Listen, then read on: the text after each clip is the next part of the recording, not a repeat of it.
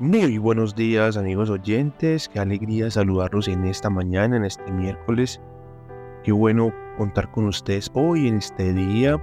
Bienvenidos a este espacio de oración, de encuentro con el Señor. Bienvenidos a este acercamiento a nuestro Señor Jesucristo.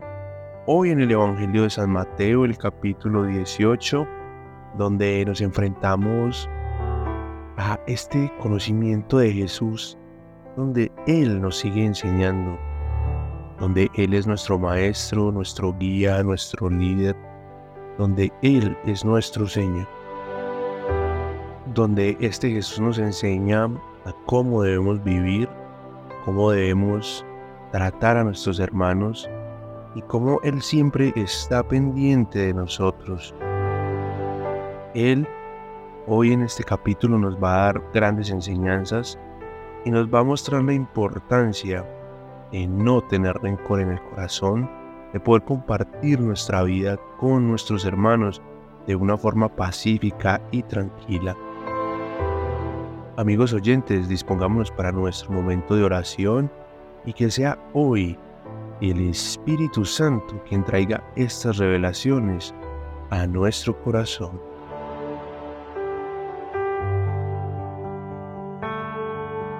Padre, hoy te damos gracias, Señor, porque estamos ante tu presencia. Hoy te damos gracias porque nos levantamos nuevamente en esta mañana, porque estamos ante ti, Señor, porque eres tú nuestra fuente de vida y salvación, Señor. Hoy queremos invitarte, Espíritu Santo de Dios, a esta mañana de oración, a este momento de lectura. Que seas tú abriendo nuestros ojos espirituales, nuestros oídos espirituales en este momento que seas tú, Señor, quien hoy nos trae revelación. Que seas tú, Señor, quien nos muestra el camino que debemos tomar, el camino que debemos seguir. Y te pedimos, Espíritu Santo, que vengas a nuestras vidas para ayudarnos, Señor, a comprender cada mensaje que recibimos de ti.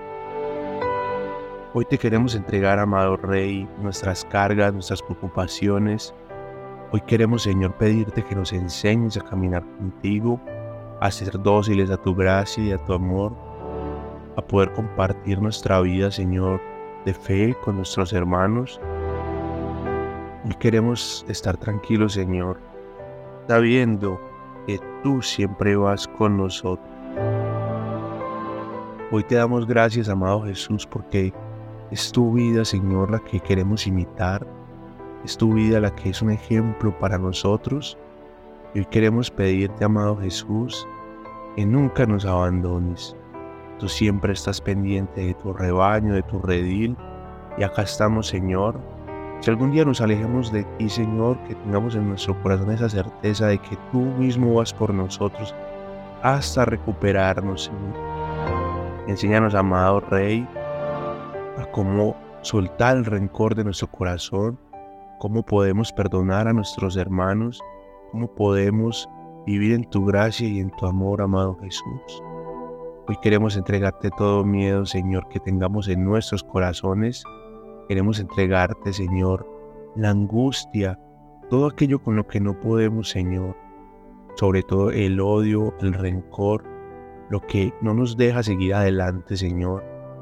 Ese muro que levantamos delante de ti, Señor, que nos impide ser dóciles a tu gracia y a tu amor. Oh amado Cristo, tú que nos has perdonado todo, Señor, enséñanos a perdonar. Enséñanos, Señor, a estar tranquilos en nuestro corazón, a no tener odio ni rencor. Hoy en este día, amado Jesús, yo te quiero pedir y dar gracias, porque tú eres el mejor ejemplo para cada uno de nosotros y todos los que estamos acá, Señor, oyendo este podcast, leyendo esta Biblia, Señor, esta palabra, este Evangelio, queremos aprender de ti, queremos ser renovados por tu Espíritu Santo. Así, amado Rey, que nos acogemos a tus palabras, Señor, a tus enseñanzas, para que tú hagas morada en nosotros. Y así pues, Padre, yo todo esto lo he orado en el poderoso nombre de nuestro Señor Jesucristo, tu Hijo, Amén, amén y amén.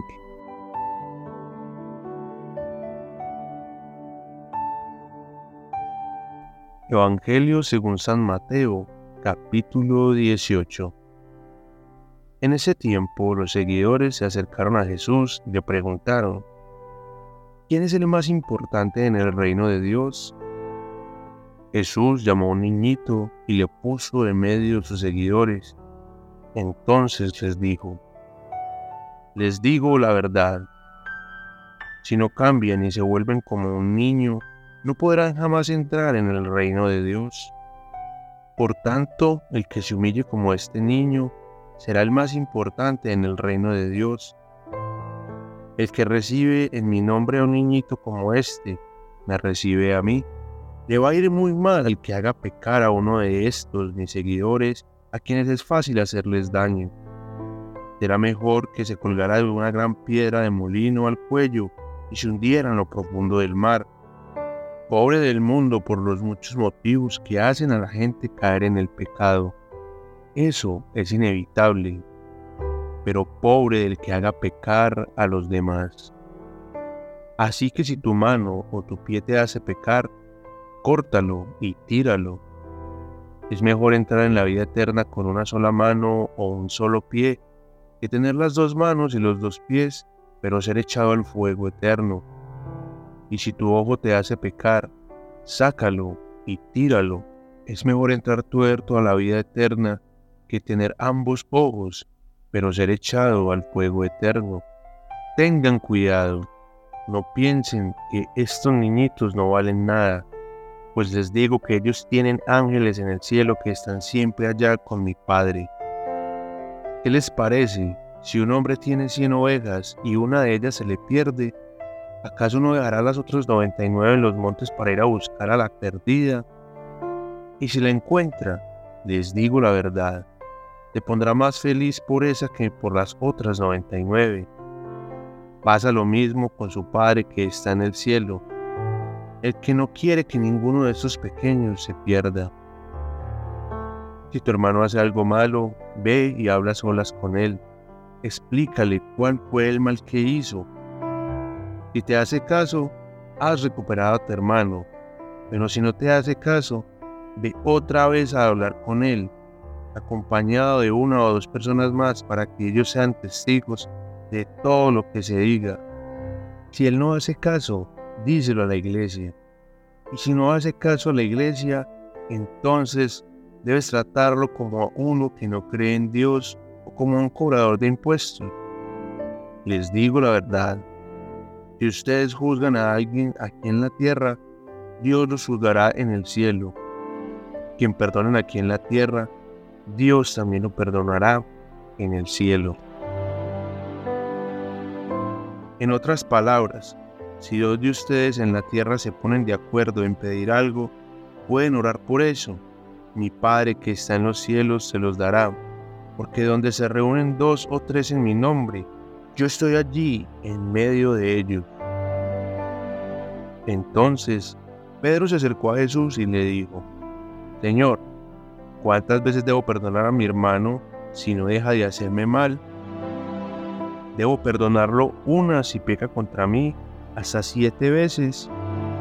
Jesús le dijo, no solo siete veces, sino que debes de perdonarlo hasta setenta veces siete.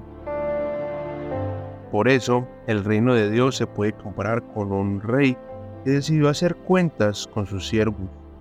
Cuando empezó, le llevaron a un siervo que le debía muchos millones de monedas de plata. Como debía mucho, no tenía dinero para pagar la deuda.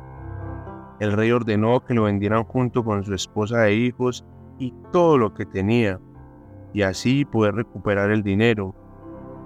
Entonces el siervo se postró delante de él y le rogó, por favor, tenga un poco de paciencia conmigo. Yo le voy a pagar todo lo que le debo. El rey tuvo compasión de él, le perdonó la deuda y lo dejó libre. Cuando este siervo se fue, encontró con un compañero que le debía 100 monedas de plata. Entonces el siervo a quien el rey había perdonado, agarró al otro por el cuello y le dijo, Hágame lo que me debes. El compañero se postró delante de él y le rogó, por favor, ten un poco de paciencia conmigo. Yo te voy a pagar todo lo que te debo. Pero el primer siervo no quiso perdonarle la deuda y mandó echarlo a la cárcel hasta que pagara lo que le debía. Cuando los otros compañeros se dieron cuenta de lo que había pasado, se entristecieron mucho y fueron a contarle al rey. Entonces el rey lo llamó y le dijo, Eres un mal siervo. Te perdoné la deuda porque me rogaste que tuviera compasión. No debiste haber mostrado compasión con tu compañero, así como yo la tuve contigo. Por esta razón el rey se enojó muchísimo y entregó al siervo a los torturadores hasta que pagara todo lo que debía. Así los tratará mi Padre que está en el cielo si ustedes no perdonan de todo corazón a sus hermanos.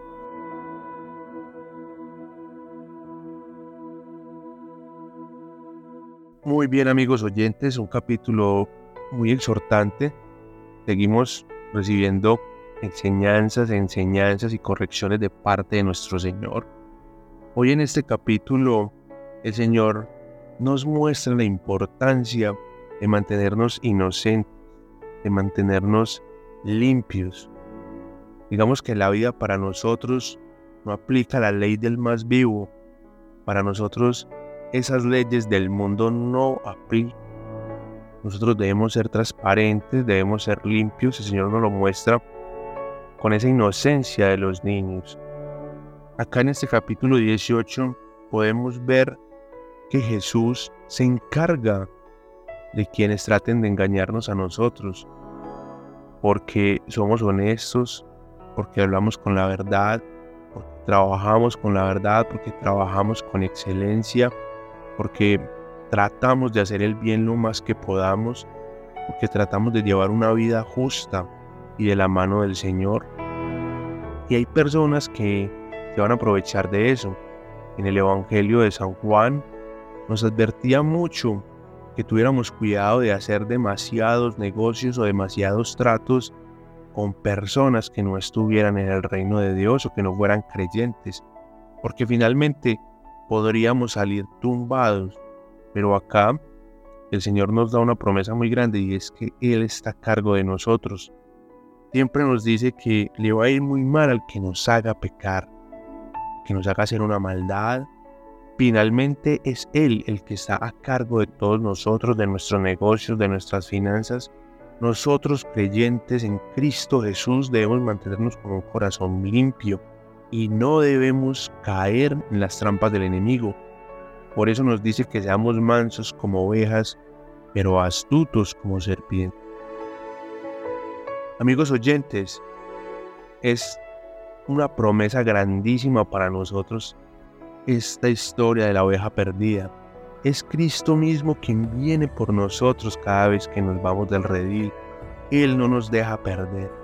Una vez que el Señor se ha empecinado con tu vida, una vez que tú has dicho, Señor, yo quiero estar contigo, Señor, yo quiero que tu voluntad se haga en mi vida.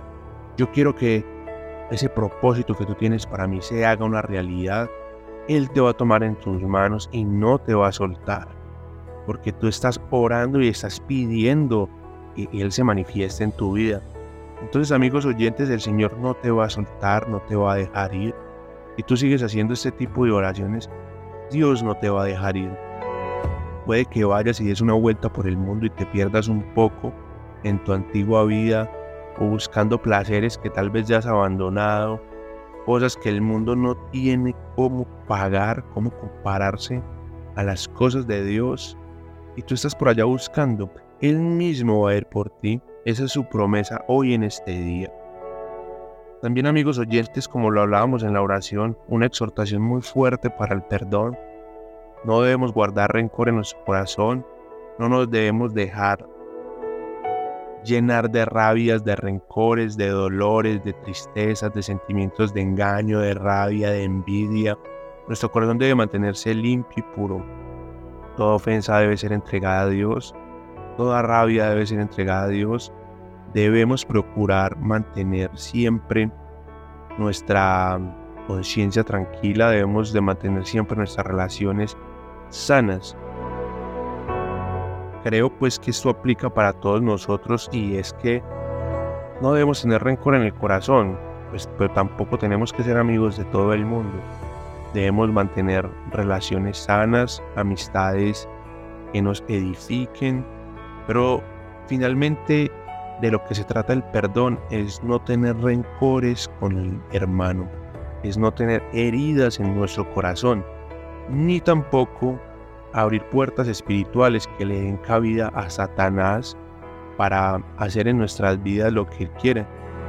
Amigos oyentes, busquemos en el interior de nuestro corazón donde hay rencor, donde hay momentos difíciles, donde debemos entregar al Señor. Amigos oyentes, les cuento en mi caso personal. Ha habido momentos muy difíciles, ha habido personas con las cuales me ha tocado hacer procesos de sanación muy fuerte. Ha habido procesos que han sido duros y han sido pruebas que el Señor me ha puesto delante para ver qué tan fuerte estoy unido a Él, qué tanto tengo fe en Él y en su mano poderosa. Y siempre es muy lindo sentir el alivio de Él cuando estamos entregando constantemente, cuando estamos pidiendo ayuda, cuando en nuestro corazón es difícil perdonar. No va a ser fácil perdonar al que nos está ofendiendo continuamente, al que sigue haciendo ofensas a nuestro nombre, a nuestra vida todo el tiempo delante de nosotros y nosotros tenemos que reflejar esa cara de amor de Cristo. Por eso siempre es importante caminar de la mano de Él, pedir su consuelo y su auxilio en todo momento, y que sea Él quien nos da ese consuelo, quien nos da ese alivio. Acá nos regala algo muy bonito, una promesa muy linda, y es que podemos orar con un hermano por nuestras necesidades si nos causa problemas, si nos causa dificultad, nos podemos reunir con nuestros hermanos de fe y con alguien cercano que conozca nuestras situaciones. Podemos orar los dos juntos y ahí se hace la promesa porque Él está en medio de nosotros. Dos o más reunidos en mi nombre, yo estaré allí en medio de ellos. Y el Padre del cielo nos concederá lo que estamos pidiendo. Esto aplica para los hijos de Dios, quienes son consideran hijos de Dios. Entonces, cuando nosotros nos consideramos hijos de Dios, podemos con nuestra iglesia, con nuestros hermanos de fe, acercarnos a Él y pedir siempre su gracia y su consuelo. Amigos oyentes, mediten muy bien qué nos está diciendo el Señor en este día. Mediten a quién debemos perdonar, qué rencor hay guardado en nuestro corazón que nos está haciendo doler el corazón y que está haciendo doler el corazón de nuestro amado Dios, para que así juntos, unidos a Él, podamos encontrar esa gracia del perdón. Qué alegría saludarlos, qué alegría compartir con ustedes otro capítulo, amigos oyentes.